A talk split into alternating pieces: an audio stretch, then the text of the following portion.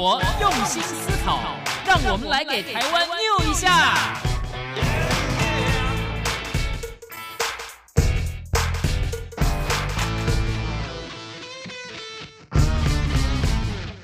打开收音机，收听健康知识家，可以消耗一大卡。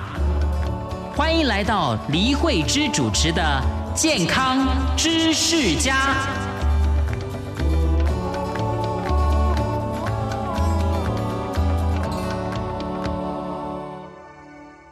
听众朋友好，欢迎收听《健康知识家》节目，我是李慧芝。健康知识家希望提供大家全方位的身心灵养生方式，让大家获取医学新知以及对自身切实有用的养生秘诀。也希望这些健康知识能够带给大家活力充沛、健康自在的每一天。今天的健康知识家特别专访单元，要为听众朋友介绍台湾的婴幼儿手语发展情况。可能大家会相当好奇，婴幼儿的沟通方式不是就是比手画脚，或者是说一些童言童语吗？为什么需要特别针对手语做系统式的教学呢？接受这样的训练跟没有接受这样训练的婴幼儿有什么样的不同？节目访问到中华婴幼儿手语发展协会秘书长黎若梅，为大家介绍这个很多人不了解的婴幼儿手语，究竟对婴幼儿身心发展有哪些注意，以及台湾婴幼儿手语发展的起源、现况跟未来的发展方向。好的，音乐过后，我们就一块来收听今天节目的这段访谈。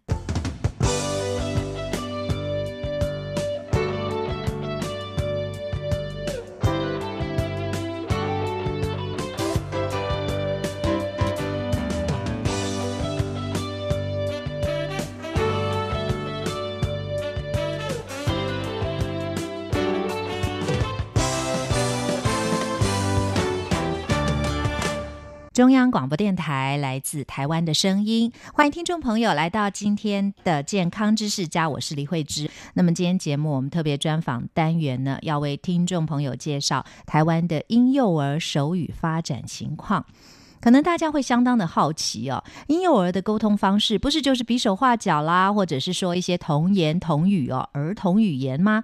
那为什么需要特别针对手语做系统式的教学？那接受这样的训练跟没有接受这样训练的婴幼儿有什么样的不同啊？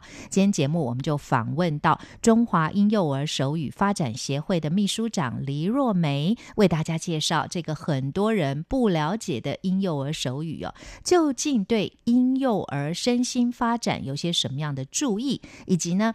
台湾婴幼儿手语发展的起源、现况跟未来的发展呢？这些相关话题，我们来请教若梅哦。若梅好，主持人好，各位听众大家好，是非常欢迎若梅到节目当中哦。我们的节目哦，像是提供给大家一些身心灵啊养生的方式，是那还有就是说不同的年龄层啊，那他们应该需要什么样的一个身心修养的方式？其实我们说到婴幼儿也是非常重要，这人生的一开始一起步啊。不过很多人对于这个手语，觉得这个是听障。人士专用的，或者是说，有时候我们一些表演节目，大家会表演一下手语歌，觉得很好玩，觉得它可能是一些特殊的需要。可是没有想到，这个可以应用在婴幼儿的身上哦，非常的有趣。所以一开始想要请教若梅啊，什么叫做婴儿手语？那它跟一般我们听障人士所使用的手语又什么样不一样呢？好的，嗯，您刚刚说的其实非常正确哦，就是孩子的一出生一开始的时候啊，他就是一个哦。累了就想要睡觉，对，然后饿了就会哭哭要喝奶奶，对，然后呢，大小便。该出来就出来，没有忍一下这件事情哦。是，但是呢，当孩子他渐渐的成长到大概六个月左右之后呢，他会有比较多的情感方面的需求，他开始有一些自己的自主意识了。嗯但是这个时候，从六个月到大概两岁的这一段阶段的孩子，他其实开始有所谓的我们说个性开始出来了。嗯嗯。但是他还没有足够清晰的口语表达能力，来把他想要的，他想要让大家知道的，或者是。他需要的，来让他的身边的主要照顾者知道。嗯那这个时候他能做的是什么呢？可能是用哭的，嗯，可能是用发出一些声音，比如说嗯嗯嗯啊啊啊，像这样的声音，也许搭配一些小动作，如果他想要。桌上的某个东西，他可能会伸出他的小指头，指着那个方向，然后嗯嗯嗯嗯嗯嗯。那这个时候大人会怎么做呢？大人就会哦，你要这边的东西，那我就把桌上哇，桌上好多东西，那我一个一个拿起来给你看。你是要这个熊熊吗？不是。你是要球球吗？不是。那你是要车车吗？不是。就是我们英文叫做 try and error 的一个过程当中，总会有办法，至少挑到那个 baby 想要的东西。没错。可是这过程是有一点冗长的。对。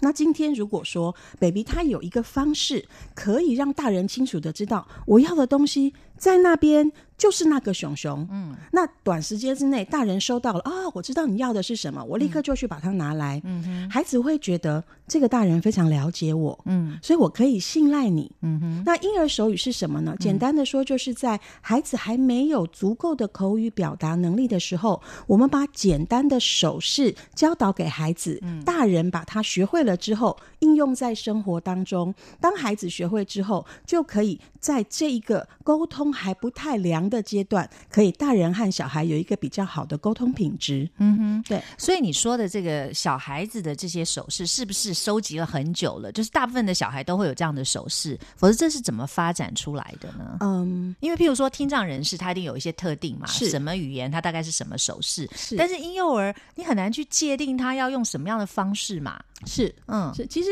呃，手势这件事情，在所有的家庭中一直都有在使用。对。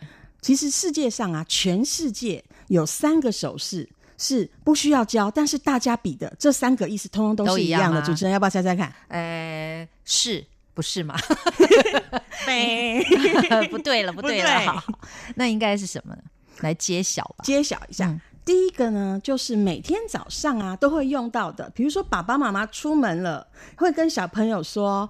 拜拜。对，我们会一边讲话一边挥挥手。对，那这个小 baby 哦，即使他还没有办法很精准的做出挥挥手的动，他可能只是抬起来一下。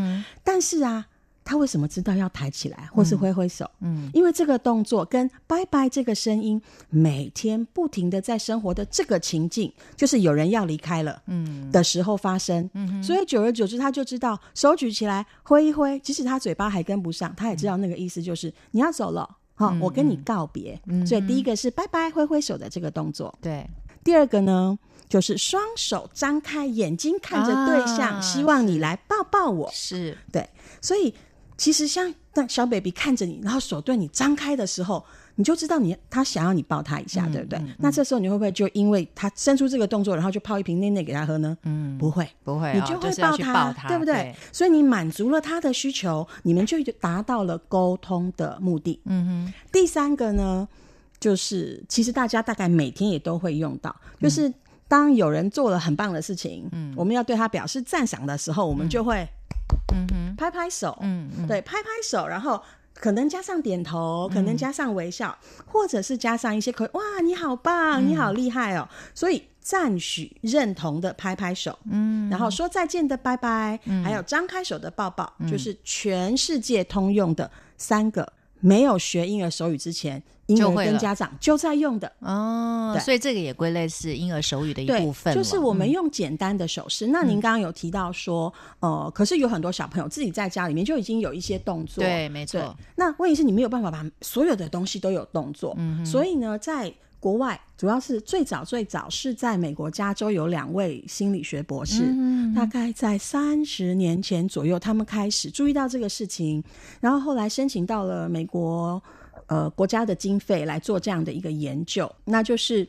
用的是国际手语里面简单的会在小朋友的生活当中应用得到的一些手势，所以它还是有取法这个国际手语标准的手语。是国际手语，它的笔法跟刚刚您提到台湾的手语啊，它有一些不太一样的地方。台湾的手语会有文法的问题哦，对，然后就是它动词跟名词可能笔法是不同的。比如说呃，我们说车车跟开车，嗯。跟玩具车它可能是不一样的字，对对对，但是在婴儿手里面，它就是同样一个动作，就是手握方向盘的这个动作，指的就是这三个都可以哦，动词、名词没有分，那就会有一些人很好奇说，那我不分动名词，小朋友真的懂吗？因为看起来这个手势都是一样的，对，但是会配合情境，嗯，会配合不同的情况，然后再来就是我们会配合口说，嗯，所以其实小朋友的理解能力以及他想要表达的那个他心目中的小宇宙，是远远超过大人的想象，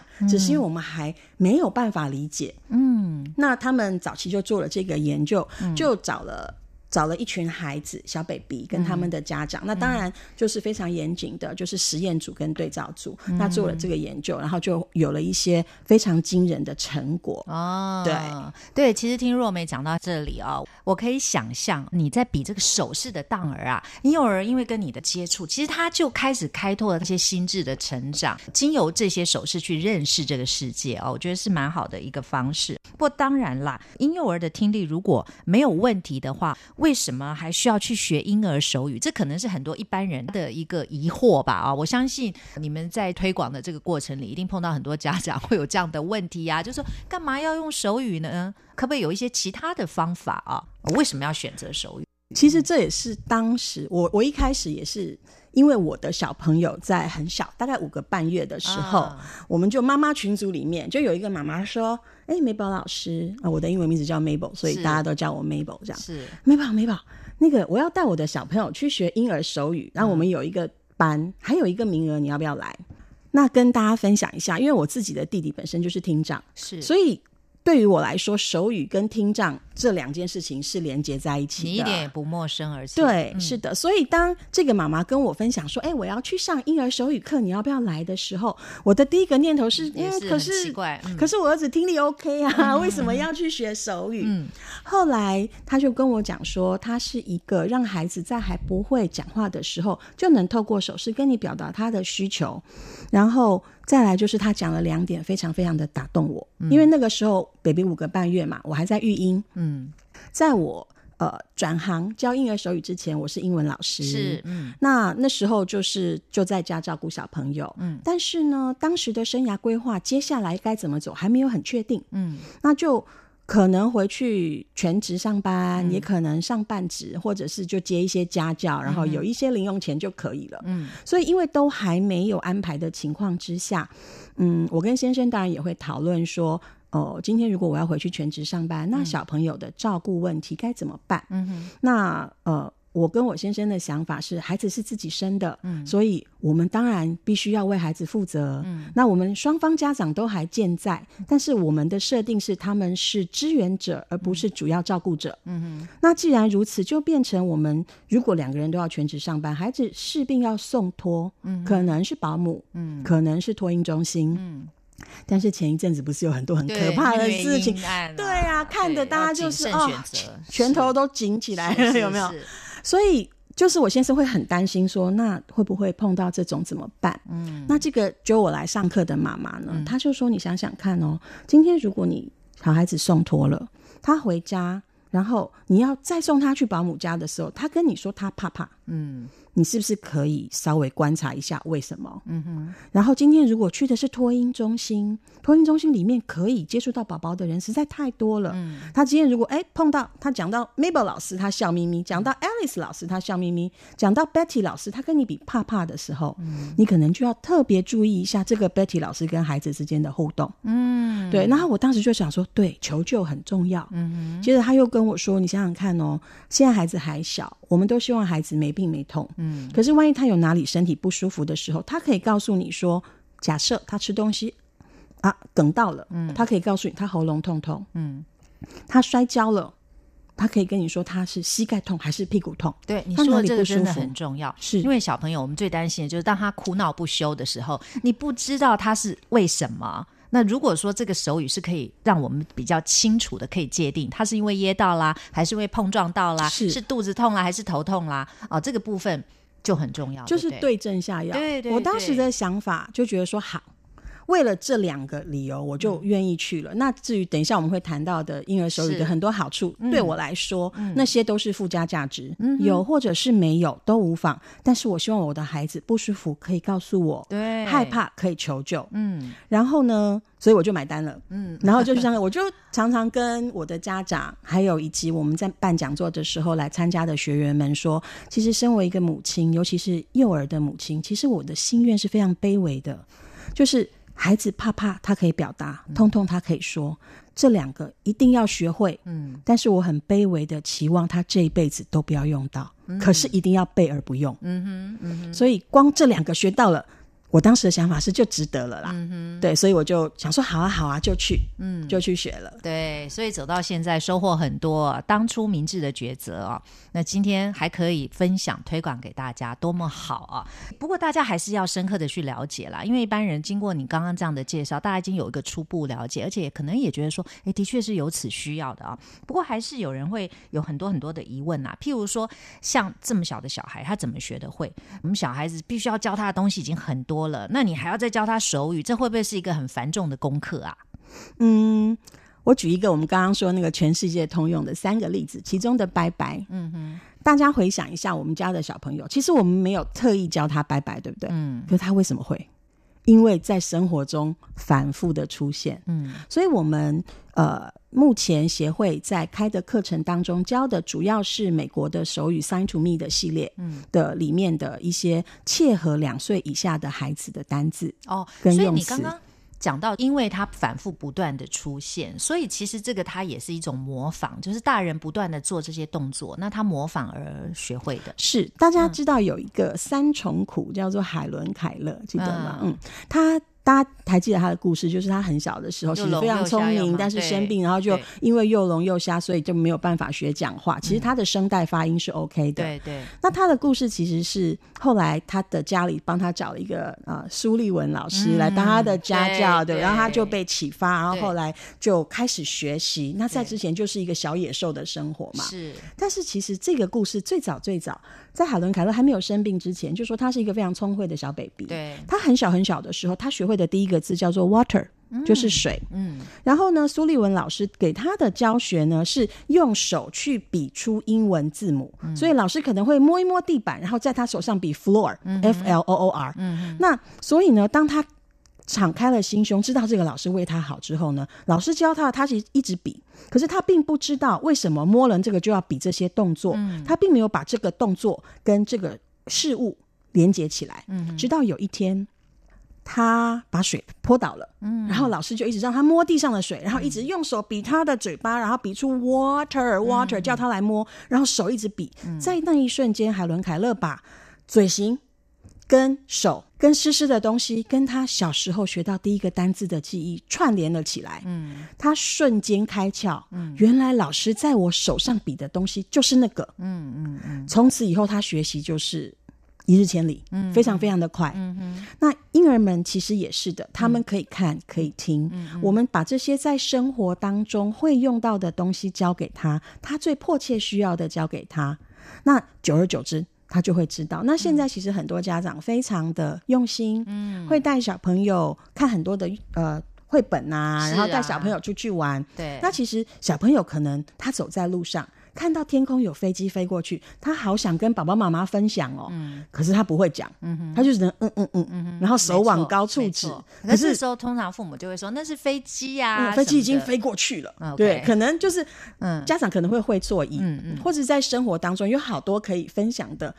孩子跟大人因为高度不同哦，身高身高不同，小朋友的视野看到的这个世界，跟我们的视野看到的世界其实是不一样的。嗯他有好多好多好惊奇的事情，嗯他想要跟他最爱的人分享。嗯可是透过这个手势可以，我讲一个小小故事。我们协会有一位悠悠老师，嗯她有两个女儿。那姐姐早上要上幼稚园，悠悠老师就是呃会跟妹妹一起带着姐姐去上幼稚园。嗯然后走着走着，有一天妹妹就直接跟她妈妈说：“妈妈，鱼。”然后一边讲鱼，一边比出鱼的动作。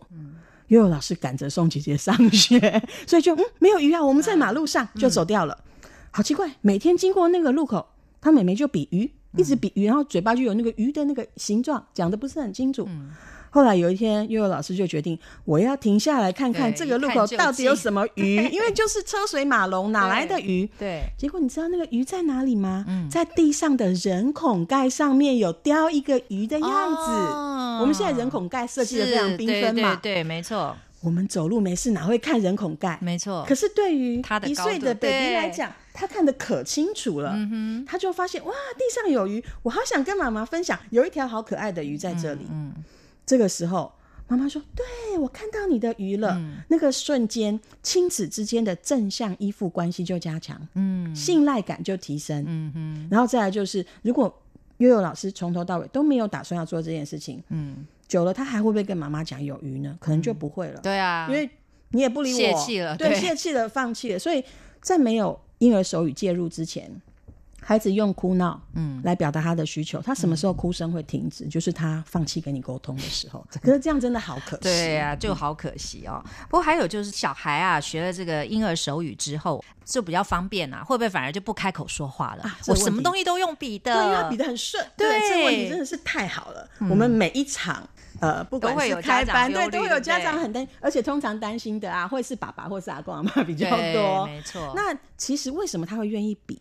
是因为比的效率比哭闹来的好，对不对？嗯那人其实也是一个动物嘛，动物的本能其实是好逸恶劳的，嗯所以我用比的比用哭闹的好，我就愿意用比的。嗯开口说跟比比起来，开口说更简单，嗯但是哦。虽然开口说更简单，可是大家都知道，有的孩子还小的时候，他口齿有一点点不清，嗯他讲的大人会说：“哦，你再讲一遍，听不太清楚。然后他也急，你也急，对，因为他觉得他讲的很清楚，你怎么听不懂呢？嗯但是当他想要讲的时候，如果可以配合手势，嗯沟通的品质就会提升。哎、再讲一个小故事好不好？嗯，当然好啊，这样我们的印象才会更深刻啊。就是啊，每年十月不是百货公司都有周年庆嘛？对，周年庆的特色就是全部买完之后要去楼上会员中心换券，对不对？换礼券啊，然后换奖品。嗯那我们协会的理事长兔兔老师呢，有一年他就是在周年庆的时候，他就在那个人龙里面等待着，等待着要换礼券。嗯然后就看到他前方呢有祖孙三代来逛街，嗯阿嬷。妈妈嗯跟一个妹妹，她目测妹妹年龄大概是两岁半到三岁之间，嗯所以她已经有一些口语能力了嘛。嗯哼那当然，这三个祖孙一定不会一起排队领券，对不对？嗯所以一定是妈妈去人龙，然后阿妈在旁边照顾妹妹。嗯哼那过了没有多久呢，就看到这个妹妹指着阿妈手上的妈妈包，就说：“娃娃。”嗯，然后阿妈就：“哦，你要娃娃？”就打开了妈妈包，拿出了一个熊熊的娃娃，说：“来，娃娃给你。”没想到这个小美眉拿起来那个熊熊看一眼，就 哼，把它丢在地上，嗯然后又指着妈妈包说：“娃娃，娃娃。”嗯阿嬷就赶快去把那个娃娃捡起来，说：“这丢娃娃，你不是要娃娃吗？给你呀、娃娃娃娃。”看了一眼，嗯，又丢掉，然后又指着妈妈包说：“娃娃。”阿妈就把妈妈妈包给那个妹妹看，说：“阿斗伯娃娃，就只有这个娃娃，里面没有娃娃了。啊那这个小妹妹很可爱，行动力非常好，她就跑到妈妈包旁边，一样一样翻出来，她要找她的娃娃。嗯哼那大家可以想象到，接下来的情况就是他丢一样，阿妈收一样；他翻一样，阿妈收一样。嗯，然后呢，整个包包几乎都要快被他翻到地上，阿妈就火大啦。嗯然后后来阿妈就很生气，就啪打了他一下，他就哭了。嗯，可是这个孩子非常的坚持，哭了之后呢，手还没有停哦，嗯翻翻翻翻翻，最后终于拿到了他的娃娃。我想请听众朋友们猜猜看，是他要的娃娃到底是什么？是什么呢？他的娃娃是一个有 Hello Kitty 图案粉红色的小餐碗，哦所以他说的不是娃娃，他而说的是碗碗碗。哦，OK，所以他根本就是搞错了可。是他觉得他讲的很清楚啊。对，那今天如果说我们把时间快转回去，嗯。到他开口讲第一声，指着包包说娃娃的时候，他比一个手捧东西的动作的话，你觉得阿妈还会拿熊宝宝给他吗？嗯，不会，阿妈会拿碗给他。对，所以如果说他是可以加强，或者是说他透过这个手语，就让大人比较理解更精准的沟通。对，更精准，没是。错，嗯哼。对，所以这就是一个很好的例子啊。所以两个是可以并用的，是，但是不会因为这样就不开口说话了。不但不开口说话，我要讲的其中一个很重要的好处，就是以我们协会目前在台湾推广婴儿手语已经十三年的例子哦。当然，有人来上了课之后回去就没有复习，那那个我们就不讨论。就是我们真的说，你好好的来上课，回去你有应用在生活中的孩子，首先没有一个学不会的。嗯，再来第二个是这些孩子到了他开口说话的时候，没有一个操灵呆的。嗯。其实这非常难得，就是说讲话讲话口齿不清楚，因为比如说我们讲说奶奶要喝奶奶，可能有的小朋友发音会发成奶奶，嗯，会不清楚的音，像这样我们叫做操灵呆，好，台语叫操灵呆，嗯，呃，口齿不清的情况，在有好好的把婴儿手语应用在生活中的家庭当中没有，嗯，其实是有原因的，嗯，是因为孩子他在学说话，其实他是要。模仿他曾经听过的声音，对吗？对。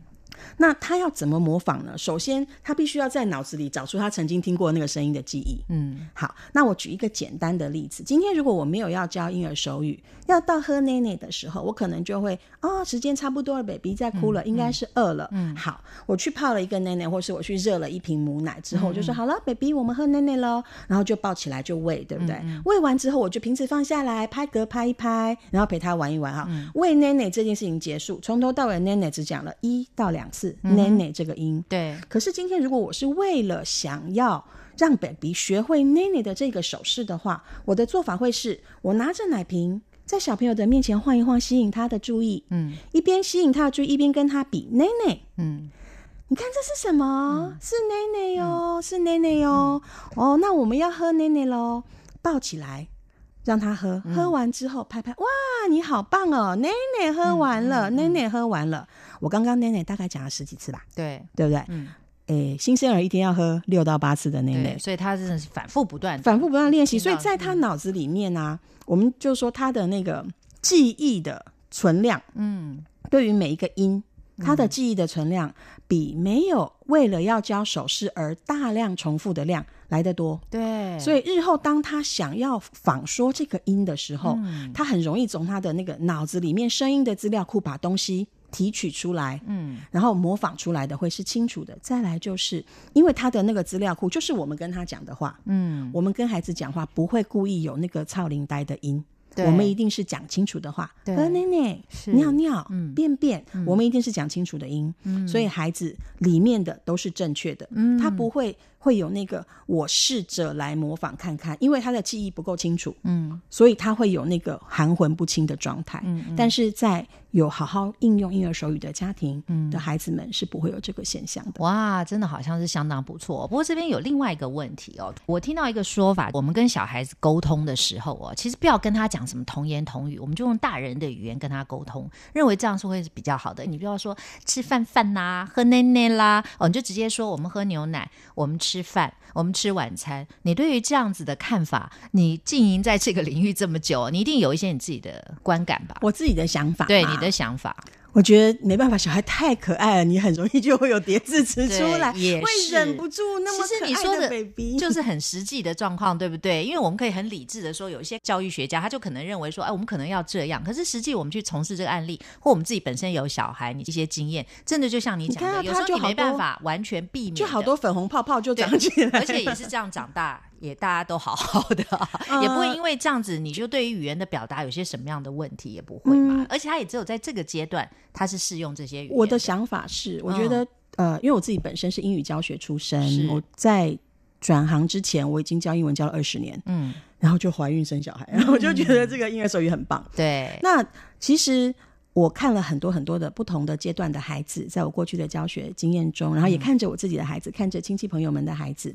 叠字词什么时候小朋友会停止呢？就是他可能进入幼稚园有羞耻心之后，因为他发现旁边的人都不这样讲话，再也不这样。对，他觉得他自己长大，但是在小的时候，嗯，我会觉得大人不用很刻意的一定要用大人的口吻跟他说话，你忍不住就忍不住吧。重点是亲子之间的交流是不是充满着爱？嗯，对。对，这真的是很重要的。好，听众朋友，我们谈到这里啊，稍微休息片刻，待会儿呢再继续回到我们婴幼儿手语发展这个主题。那么继续来请教中华婴幼儿手语发展协会的秘书长黎若梅。那请若梅呢再跟我们谈一谈整个协会发展的过程，为我们再详细的介绍，还有一些案例的分享啊。音乐过后，我们马上回来。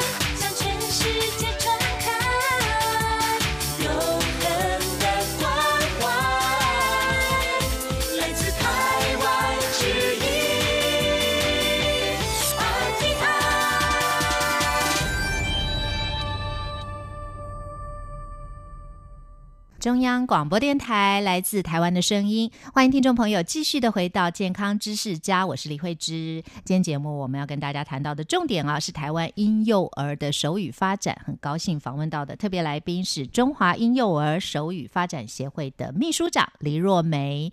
那若梅呢，在前半段节目里跟大家很详细的介绍了这个婴幼儿手语到底是什么。那么这个中间有很多父母可能有一些问题啊，他都一一的解答了啊。比如说，是不是真的学得会啦？啊，为什么听力没有问题？那还要学手语？其实都有它的必要性，而且呢，也是大人跟小孩一个很重要的辅助的工具。在婴幼儿的成长过程里面哦，如果把它加进来，我觉得对他整体来说是好的。所以，若梅，你刚刚前面讲到了有很多很多的好处，这边我们再详细谈到底。婴幼儿手语学了之后哦，有哪些好处呢？对我刚刚有讲到说，小朋友口齿发展对会比较清楚，套领带，套领就是带讲话会有点含含混混那种感觉，讲话就不会含含混混的，对有的小朋友反而清楚哎、是清楚的。然后再来就是因为孩子，我们给他额外的刺激，嗯，所以他对于语言的敏感度会比同年龄的小朋友来得高，嗯哼。然后再来就是呃，很多家长因为他来上课嘛，嗯所以有一些我们课堂上教的单字或是单词，也许平常不是在这个家长生活当中会出现的单字跟单词，嗯，但是他为了要教学，反而让小朋友的生活会接触到的语会变得更丰富了，嗯。那我们通常就是。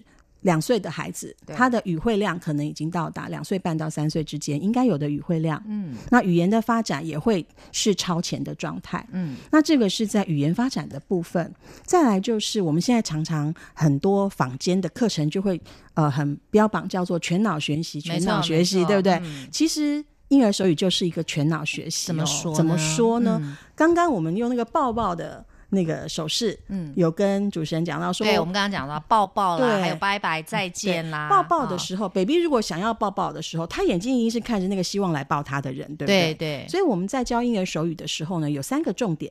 第一个是我们会配合口说，嗯，再来我们会跟 baby 有视线的交汇，交汇，嗯。然后再来呢，我们会配合恰当的、合适的表情以及语调。嗯，好，那就变成说，大家知道我们的脑区，每个脑区是处理不同的收进来的讯息，脑对不对？嗯好，所以你看哦，我会比抱抱这个手势，它是不是眼睛有收信图片的讯息？嗯，同时我嘴巴说抱抱，所以他耳朵收到的是声音的讯息。在脑区不同的处理图像跟声音的同时，然后还有理解加上表情，嗯，他要了解说啊，这个动作就是可以抱抱了，或是我要抱抱了。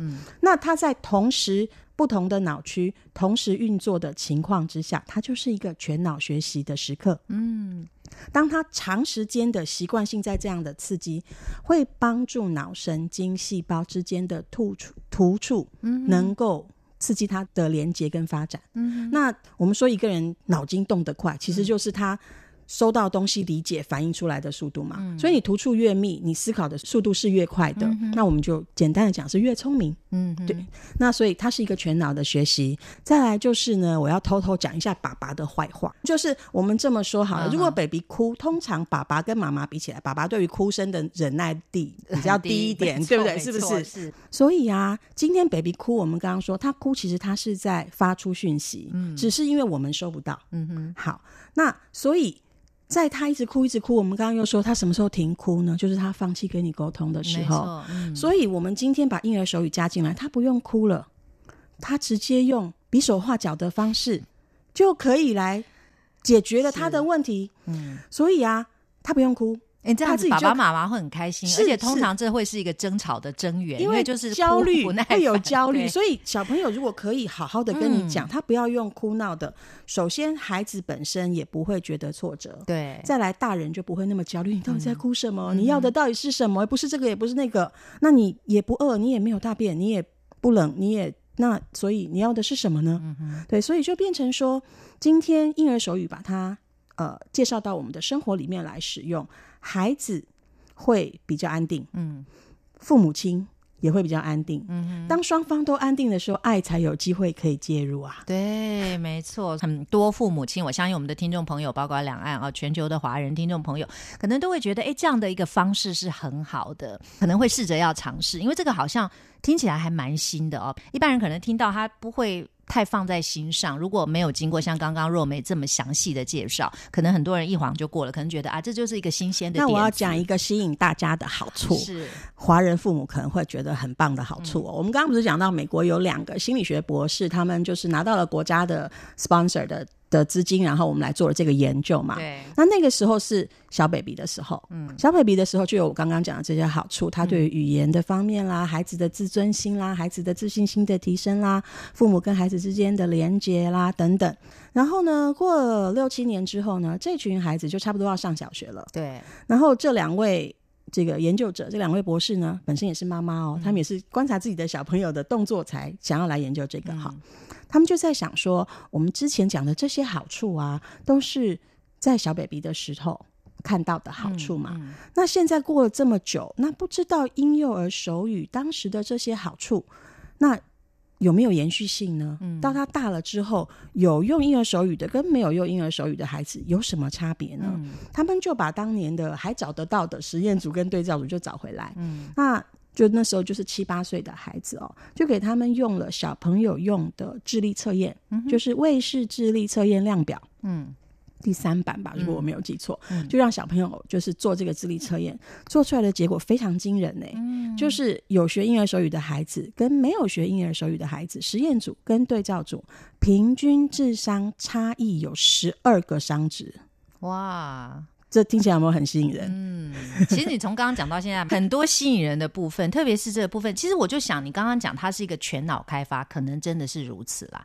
就是说你在学手语的过程，其实就是让小孩啊更加的去触动他很多学习的能力都而，且观察力会提升，对，没错，观察力这个部分，而且小孩子本来就充满了。好奇心，对他本来就很有观察力，那你再加注这个有系统，我们有系统对而的来引导且是有系统他，的，是特别好啊。好，那么我们接下来来谈一谈中华婴幼儿手语发展协会啊，因为你刚刚讲这一开始是美国的一对夫妻所创设，嗯那怎么样？我们台湾会有这样的分会？那现在全世界的分布如何？台湾的发展是怎么样？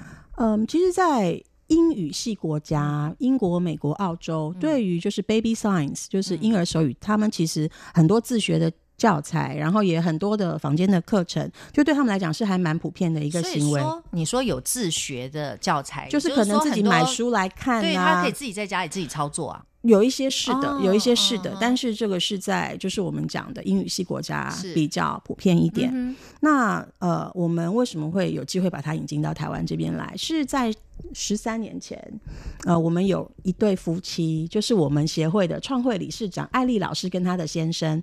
那当时呢，就是他先生刚好工作外派到美国去。然后那时候他们家刚好小朋友就是适合婴儿手语年纪的小朋友，大概是几岁到几岁呢？呃，其实我们现在来上课的对，从孕妇就有来的，哦。然后最多就是到差不多两岁，哦因为两岁以开始前他已经有一些语言能力，就是对。但是呢，我们会说，呃，如果因为上课会带着 baby 一起来，欢迎带着 baby 一起来。那带着 baby 一起来的话，可能六个月到两岁会是一个比较好的阶段。原因是在零岁到六个月的这一段时间，小朋友他有一个天然的抓握反应。你一碰他的手，他就把你抓起来，有没有？你手指碰到小 baby 的掌心，他就握住了，他有一个自然的抓握反应。所以在抓握反应差不多六个月的时候就会消失。嗯，那那个时候他对于小手肌肉的控制会比较好一点。嗯，那其实我自己的想法是，如果怀孕的妈咪就愿意来，当然也很好。我们从出生的那一刻就可以开始，在肚子里就可以比。胎教其实胎教很重要。我要讲一个大家听起来可能觉得有点神奇的事情，在日本也有老师们也有一个一个单位也是在推广婴儿手语。日本是从怀孕妈咪就来学耶，对，为什么呢？然后他们有研究哦，他们的数据显示哦，因为会妈咪就会隔着肚皮跟小 baby 比手势，然后大家就想在肚子里哪看得见，对不对？出生了之后呢，当然就会除了原本比过的这些手势之外，就会加了更多小朋友会接触到的东西。他们发现哦，小朋友对于妈妈隔着肚皮比过的这些手势反应比较大。嗯哼，然后我们就说哈，怎么可能？为什么穿透肚皮可以看？可能的，的是可能的，因为是视觉共享。嗯嗯妈咪看到的东西，baby 会看到部分的。嗯哼对，所以就是其实孕妈咪就来，我们也非常的欢迎。嗯但是呢，为什么我们会定一个六个月到两岁是最适合的年龄？嗯其实不是为了孩子，我刚刚有跟主持人您报告过，只要好好用心教，没有学不会的。对，我们平均的孩子们回馈的时间，所谓的回馈，可能他比出来，或是你比他非常知道你在比的是什么，两个月。嗯，那我自己的小朋友是五个半月的时候来学，七个月的时候他就在吃副食品，他就会跟我说吃完没有了，嗯，还会跟我比还要，嗯，然后他大便的时候，我还没闻到味道，他就跟我比大便，嗯，就是像这样子。所以有的小朋友可能不到两个月，他就会有一些反应，嗯。有的小朋友也许长一点，但是平均大概就是在两个月左右。嗯对。那六个月到两岁，其实我们设定这个年龄限制是为了大人，不是为了孩子。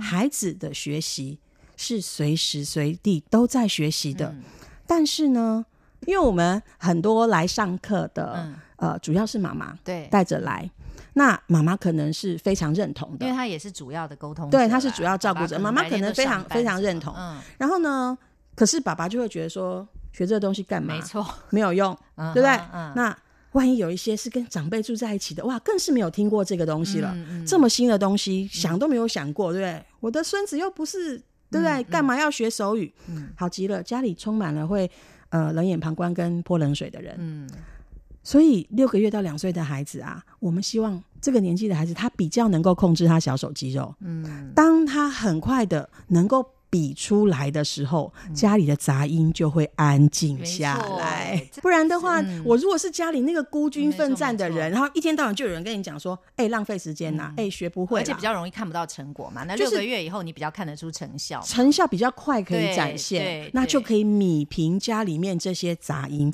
可是很可爱的哦，那些泼冷水的啦、泼冰块的啦、冷眼旁观的人，当他看到小朋友比出来之后，他是那个最喜欢去跟人家讲：“我跟你讲哦，我孙子会比什么什么什么，我跟你没说，我儿子超可爱哦。”嗯就很很奇妙。嗯，但是，所以我们为了要让就是认同的主要照顾者呢，能够阻力稍微少一点，一点对所以我们说啊，六个月到两岁是一个很好的时间。是是是，但是如果说你观念就是我就是很坚定，嗯嗯。我就是要教，嗯，孕妇就来也很好啊。对对对，的确是这样。那我们再回到这个协会的介绍，哦好刚刚因为讲到大概适合几岁，是可是整个推展不是那么容易吧？哦，其实不太容易。我们艾丽老师跟她先生在美国，然后就接触到，嗯接触到之后呢，用在他的小朋友身上，他也觉得很棒。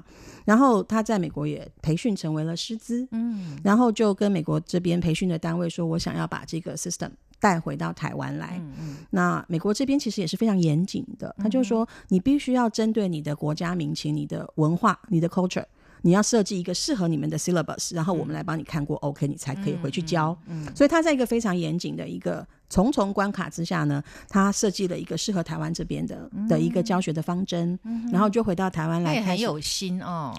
因为真的是好东西呀、那就回来开始推广。那呃，一路上呢，其实就是呃。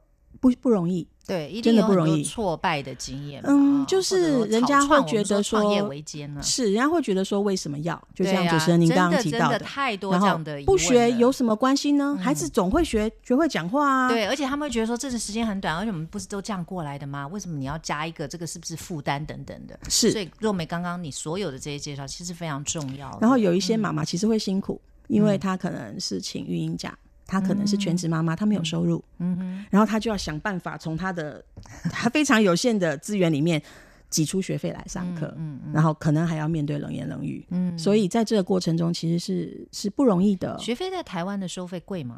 其实不贵一点都不贵耶。我们五堂课嗯，五个单元，每个单元授课时间是整整一个小时，嗯。学费才四千块，嗯然后是超级迷你小班哦，嗯六个人就满班，六组家庭，我们不要讲六个人收费，我们就是六组家庭就满班。那所以现在招生的情况怎么样？好不好？嗯，我们还在努力的推动当中，所以你，看，这个观念是必须，你首先大家要有这个观念啦。我们很努力的希望能够。来上课的家长们可以帮我们多多的把他们的很好的一些经验跟他们身边的亲朋好友们分享。嗯那像今天也很开心能够来这边参加我们主持人的节目，我可以跟大家来说明，嗯。因为很多人可能从来都没有听过，从来没有接触过这个东西。嗯。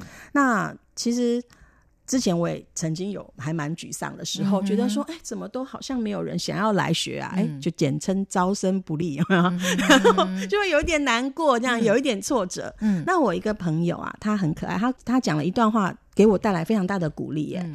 他就说：“美宝，你要想啊，嗯所有的事情在大家都还不知道的时候，它势必会经过所谓的撞墙期跟黑暗期。对，他说：“你看，现在好多人下班第一件事就是上健身房，嗯不只是去健身房，他还要重训，还要请教练来一对一的指导。可是十年前。”这个观念你根本想都想不到，然后大家为了要去抢马拉松的参赛名额，还要半夜去网络上面报名，然后还有很多人现在什么三铁，然后脚踏车环台这些东西，在十年、二十年前根本是想都没有想过会有这样子的发展。嗯他说：“你这个东西，它是一个很好的理念，嗯它确实有用，它是有价值的一个教育的方针，嗯但是它需要时间，所以你千万不要气馁。”嗯我听到我朋友这样讲之后，我就想说：“对啊，嗯。那我们就好好的努力吧。对对对，而且现在一定会有成果的，慢慢有成果了啊、不过你刚刚讲到这么多很有系统啦，而且你要对这中间还要了解很多的环节，所以你们师资的这个培训的过程是怎么样？会不会很难啊？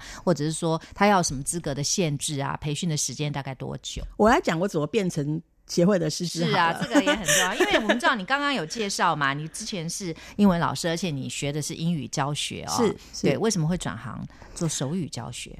我刚刚讲的转变呢、诶、大方向不变嘛，都是教学这件事情。嗯我刚刚讲到说，我们家小朋友在五个半月的时候，我们来上课，嗯。然后后来就在生活当中，然后这个孩子他就展现了非常非常多奇妙的事情，对，然后我就觉得这个东西真好。嗯然后呢，因为我自己是老师，所以我很清楚知道老师需要被肯定、跟鼓励、跟回馈。嗯所以我的小朋友只要有比出某一个手势，嗯或是有什么，我就会把它录下来，嗯然后传给。帮我上课的老师，也就是我刚刚讲到那个周年庆的兔兔老师，我们的理事长，对我就传给兔兔老师，就说：“兔兔老师，你看我们家小朋友又比出一个什么什么，嗯然后很可爱这样子。嗯所以就一直跟老师有保持着联系。那到小朋友大概差不多两岁多的时候，嗯我们终于开始聊小孩子以外的事情了。然后兔兔老师就问我说：“诶，那妈咪你有在上班吗？你是做什么工作的？”嗯嗯嗯那我就跟兔兔老师讲说：“我是英文老师。嗯他说：“那你要不要来我们协会培训当手语老师啊？我觉得你的特质很很适合，然后教学这件事情对你来讲又没有那种很很很辛苦的不需要门什么重新槛这样子。”训练，真的，它就是一嗯个不同的教学内容。对对然后他觉得你你自己又是妈妈，然后你又有带你的孩子。学婴儿手语，然后你有很多很多你第一手的心得跟经验，可能有什么挫折可以跟家长们分享。嗯我心里想说，好啊，那我们就来培训。嗯然后我就我就报名了我们协会的培训的、的课程。那协会目前每一季都会办一次的培训课程，时间的话是三个整天。嗯，我们会把学术的部分、教学的技巧的部分，会在这三个整天里面，呃，传授给来来受训的学员们。三个整天呢，也要看他们的这个慧根哦，吸收的状况怎么样？就是我们会有会会让他们至少在理论的部分，嗯嗯然后会有老师回来示范教学某一课，嗯让他们来可以观课。嗯那我们这三天的训练完成了之后呢，接下来呃，我们这些来培训的学员们就必须会有。呃，他们自己的实习的课程，嗯那实习的时候当然就会有考核，嗯，然后在实习的过程当中考核，我们可能会给他们一些回馈，就是你的教学什么什么地方需要调整，你的教案什么什么地方需要调整等等的。然后呢，最后还要有一个书面的报告。嗯哼，对，就是我们呃三天，然后呃会有接下来的一些考核，最后书面报告通通都完成之后，才算我们这个培训结束。嗯，然后蛮严谨的，是严谨的。嗯然后我们协会也会受证给老师。嗯所谓受证就是好，今天你就是我们协会认可的合格的老师，重重关卡你都已经闯过了，嗯所以呢，你就可以开始说，好，我是中华婴幼儿手语发展协会受证的老师，嗯我要开婴儿手语班，欢迎大家来上课，像这样子。嗯，对，我觉得当然这个是很重要的，因为你必须要有一个认证嘛，啊、才知道你是一个 qualified 的老师嘛，这是非常非常的重要啊。那当然了，我想。还有很多的案例可以跟听众朋友做分享的哦。虽然你前面到现在，我相信已经很多人跃跃欲试了，或者说家里正有小朋友的，或是正准备怀孕的啦，啊、孕妇等等啦，我想他们对这个一定会非常的有兴趣啦。欧美人士比较喜欢 DIY，比如说他们家具也喜欢自己做，所以你说他们会有一些教材自己可以在家里就自己可以练习啊。可是，在台湾的话，可能要透过我们到班去上课是一个比较好的方式，对不对？还有就是我们可能自己在家会不会也是懒散了，比较没办法弄得那么好？我我自己观察啦，嗯我会觉得说，我们现在大家都很流行，就是用通讯软体来保持联系，对不对？对所以以我自己的班级经营的方式来说，嗯我们这个班开班之前，我们会先有一个 Line 的群组，嗯然后呢，群组里面欢迎大家有什么问题都可以提出来。嗯那这个群组呢，只要学员家长们他们不退出，嗯我就不会解散。嗯哼所以你有任何的婴儿手语相关的问题，你都可以随时提出来，嗯然后我都会回答。嗯所以我就跟他们开玩笑说，你们来上五个小时的课，其实是。终身服务啊！只要你有婴儿手语，你来问我都会回答你的。对，然后再来嗯再来就是，其实呃会来上课的，就是小朋友年纪大家都差不多。对，所以妈妈们会有一些甘苦谈，所以大家在因为来上课，反而会交到妈妈朋友啊。而且是变成是一个可能大家就是一个吐苦水，或者是说一个心理上的一个安慰，把大家彼此打是气，变成是一个团体。因为你哦自己在家里学，你也不知道我孩子他这样子到底是有比出来还是没有比出来那我在这样子教给他的时候，会不会给他带来压力呢？嗯，很那我什么情况之嗯下才可以才可以教他呢？嗯还是我就就就就处理呢？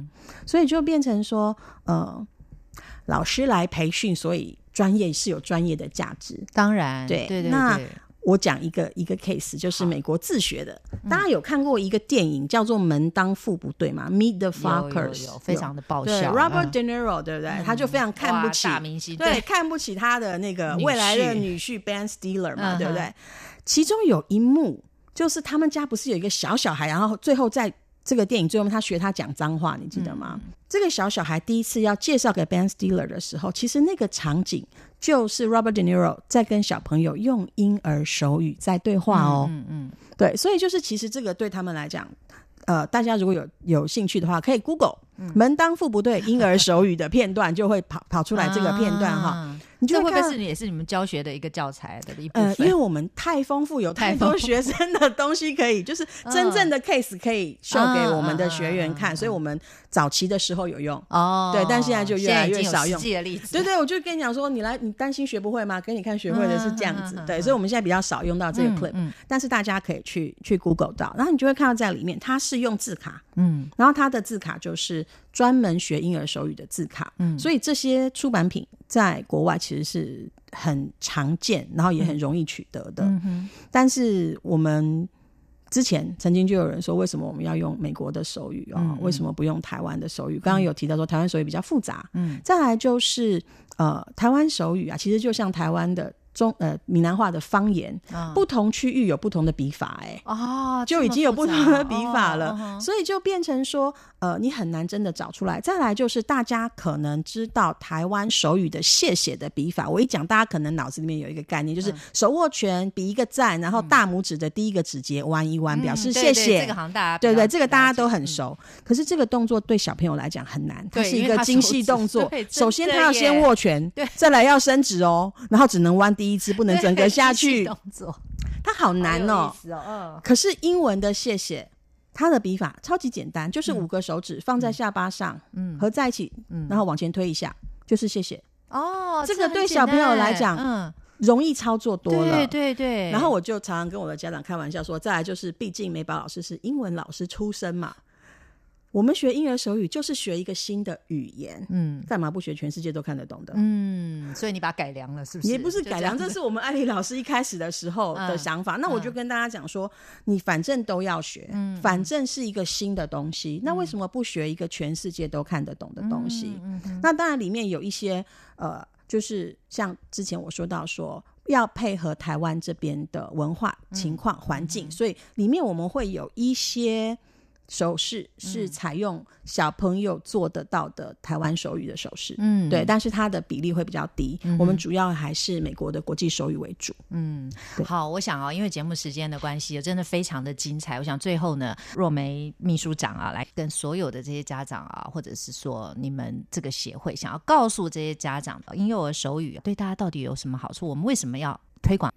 我们希望每一个家庭都是充满了爱。嗯我们希望在现在这个经济不太景气啊，然后大家平常的生活、工作、职场上面都有一点辛苦的这个氛围里面，我们希望大家回到家的时候，跟家人彼此之间的沟通是轻松的，嗯。是愉快的，是有爱的。嗯，所以协会的目标，我们的目标是希望从最小最小的 baby，、因为现在坊间有的课程都是两岁以上的孩子为主，没错没错，更小的孩子几乎没有课可以上。嗯。妈妈跟孩子被关在家里面，其实是很可怜的。嗯。所以，我们很希望大家在回到家里面的时候，是一个充满爱的，是一个沟通没有障碍的，嗯是一个即使你是一个在蠕动的小婴儿，你也可以对我感到放心，因为我了解你想要的是什么嗯的社会。嗯哼所以，我们很希望大家都能够来了解、嗯来接触、来学习。嗯哼然后再来就是，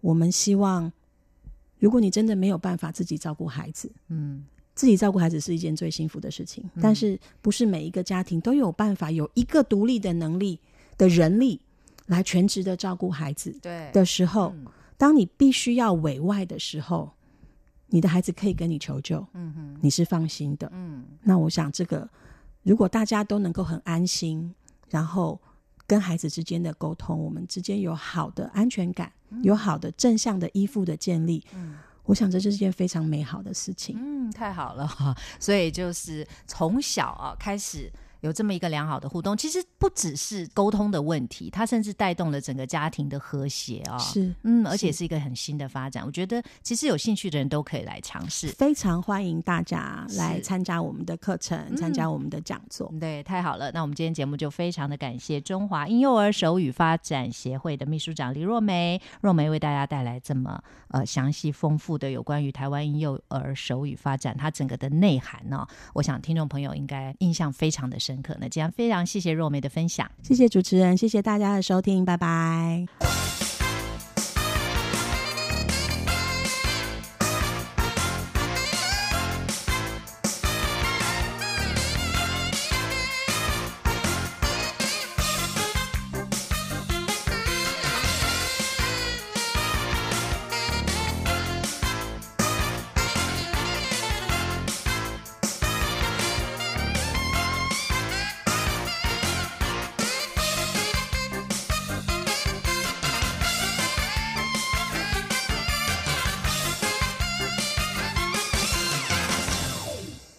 天的健康知识家就进行到这里，非常感谢各位的收听，也希望在听完今天的节目之后，让您了解更多有关于婴幼儿身心健康这方面的知识。我是李慧芝，下次节目时间再会喽。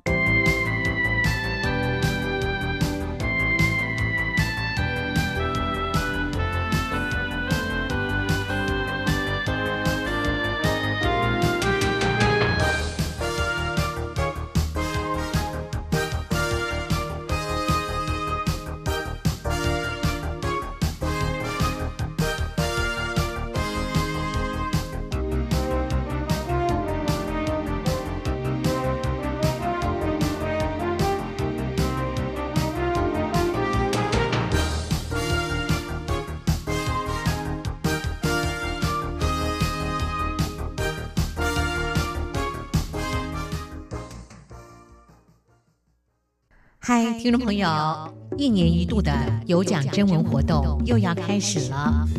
今年台湾用一下征文的主题是“让我快乐的一些事”。让我快乐的一些事，愿不愿意跟我们分享呢？也许是一顿难忘的美食佳肴，也许是刚好看了一部发人深省的影片，都能让我们会心一笑。就因为快乐具有正向的感染力，因此我们的主题定为“让我快乐的一些事”。文章内容最多三百个字，最少也要有一百个字哦。台湾 new 一下备有丰富的奖品送给您。